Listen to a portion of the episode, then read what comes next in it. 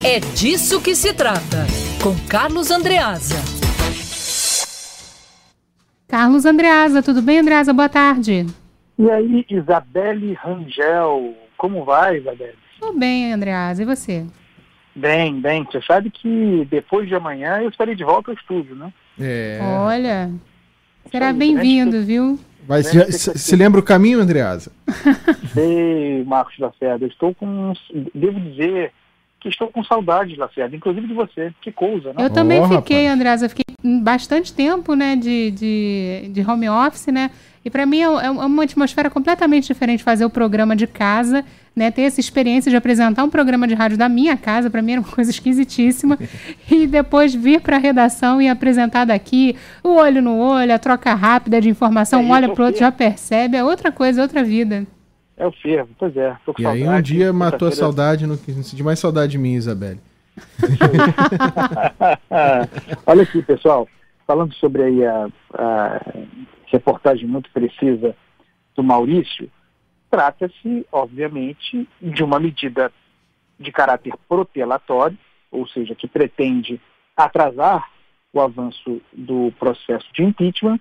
É um recurso da defesa plenamente legal, importante esclarecer, a matéria do Maurício esclarece isso, mas que esse recurso, essa demanda não se dá no ambiente eh, jurídico, se dá no trâmite político, administrativo da Assembleia, é um, é um protocolo feito junto à Assembleia Legislativa, a mesa diretora da Assembleia Legislativa, pedindo esclarecimentos. Né? E com isso se ganha tempo, demanda a suspensão do rito enquanto não, eh, segundo a defesa, enquanto não se apresente os documentos, os documentos necessários para comprovar os fatos narrados e para que nos autos o governador não fique prejudicado. E também pede, isso me parece engraçado, uh, me parece, me pede o um esclarecimento de como seria o rito do processo de impeachment, quando esse rito do processo de impeachment está difundido, divulgado em todos os lugares, a partir da alerj para quem quiser saber. Nós mesmo aqui já falamos várias vezes como se dará o rito, o rito inclusive as 10 sessões, até 10 sessões a que tem direito o governador para apresentar a sua defesa.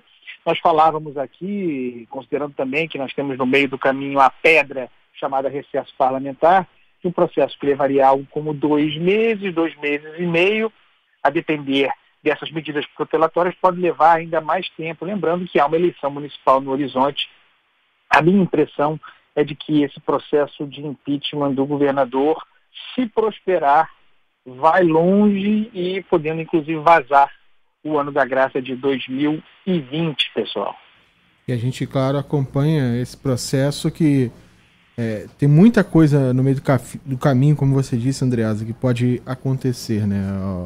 Tudo pode mudar em um segundo e Olá, é, ações, é, eleições, a questão do, do, do feriado, da, das férias parlamentares, enfim, muita água para rolar e sabe-se lá no ano que vem como a gente vai estar na situação política aqui do Rio de Janeiro. Porque tem o seguinte também, Marcia, dessas medidas protelatórias, é, repito, direitos do, do investigado, direitos do direito do governador Wilson Witzel, tem também o caráter protelatório por essa razão é, de que se ganhe tempo para a costura política. Né? O governador do Wilson Witzel está dedicado, amplamente dedicado, a abrir o seu governo, a oferecer espaços do seu governo para composições políticas, para que os seus, para que os parlamentares para que os membros da Assembleia Legislativa do Rio de Janeiro uh, tomem espaço no governo, de modo, quem sabe, numa troca, chamemos de política, uh, conseguir manter o seu mandato. Então, essas medidas protelatórias como essa, esse pedido de suspensão,